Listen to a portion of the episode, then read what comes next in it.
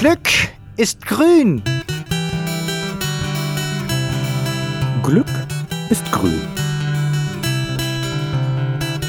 Glück ist grün. Glück ist grün.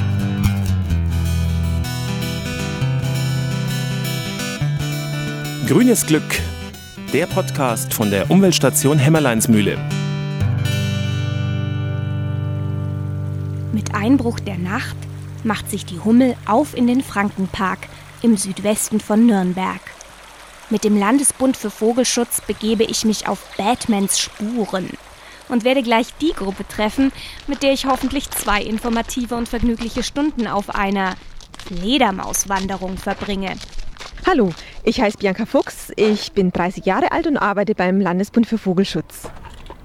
Weiß jemand den Namen von dem Gerät? Das heißt Bat-Detektor. Bat ist das englische Wort für Fledermaus und Detektor, weil man eben damit diese Ultraschalllaute, die eben viel zu hoch sind für uns, hörbar machen kann. Also ich kann das jetzt einfach mal einschalten und wenn eine Fledermaus vorbeifliegt, kann ich euch nochmal darauf hinweisen.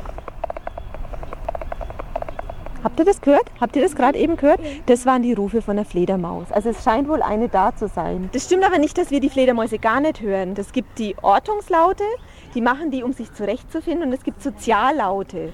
Und mit den Soziallauten unterhalten sie sich. Sagen sie einfach, kommt hierher, da gibt es was Tolles zu fressen, ich habe ein tolles Tagesquartier. Und das hören wir, es klingt so ähnlich wie das Zirpen von Grillen. Also wenn wir gutes Gehör haben. Ähm, wie fliegen denn die Fledermaus? Was ist denn das? Haben die Federn oder ja? Die haben eine dünne Haut gespannt.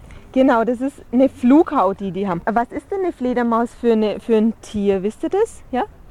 Ein Säugetier, genau. Was heißt das? Die sich um ihre Kinder kümmern. Dass sie sich um ihre Kinder kümmern und dass sie... lebendige Tiere. Genau, die kriegt lebendige Junge und säugt die mit Milch. Wie viele Junge kriegt eine Fledermaus? Habt ihr eine Idee?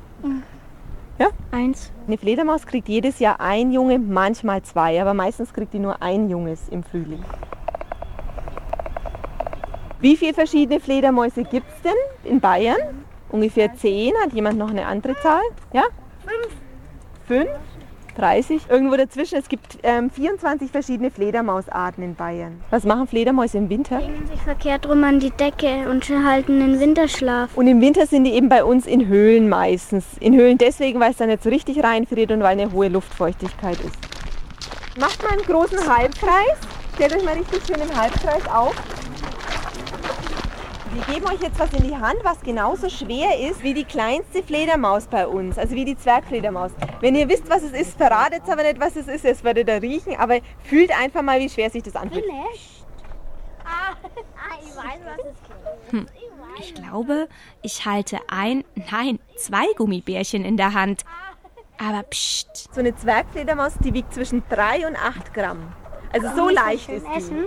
Jetzt könnt ihr es essen. Es hat mich jemand gefragt, ob die auch mal tagsüber fliegen. Genau, das machen sie auch. Was mir immer auffällt, dass die so im März, wenn die aus ihren Winterquartieren wieder rauskommen, da haben die ziemlich viel Hunger. Und dann fliegen die schon sehr, sehr früh. Also da sieht man schon mal um 4 Uhr auch eine Fledermaus. Die trinken und fressen da, weil die ziemlich ausgehungert sind. Jedes Jahr am letzten Augustwochenende findet europaweit die Bad Night statt. Und drumherum gibt es allein in Deutschland über 200 Veranstaltungen zum Thema Fledermäuse, unter anderem die beliebten Fledermauswanderungen in den Sommerferien. Was findet Bianca Fuchs an Fledermäusen faszinierend? Ich finde Fledermäuse sehr spannende Tiere, denn das ist das einzige Säugetier, das fliegt. Ich finde, die sehen auch sehr putzig aus. Das sind so kleine Fellmonsterchen, die einfach nachts fliegen. Ich finde es sehr faszinierend. Und ich denke, allgemein kommt die Faszination daher, es ist einfach eine sehr seltene Tierart und es ist schon was Besonderes. Einfach so ein fliegendes Wesen, das dann nachts durch die Gegend huscht, das sich ähm, per Ultraschall verständigt. Also hat schon einiges Besonderes. Es gibt ja den Mythos, dass Fledermäuse wie Vampire Blut saugen. Woher kommt der und warum glaubst du, dass der sich so aufgebaut hat in den letzten Jahrhunderten? Also es gibt tatsächlich eine Fledermaus, die auch sich von Blut ernährt. Die lebt in Südamerika, die heißt auch Vampirfledermaus. Ähm, wie sich das aufgebaut hat, ich denke, das war im Mittelalter den Menschen sehr unheimlich, dass dann nachts irgendwelche Tierchen kopfüber hängen und fliegen und man wusste nicht so genau, was machen die wirklich. Daher hat sich dieser Mythos sicher aufgebaut.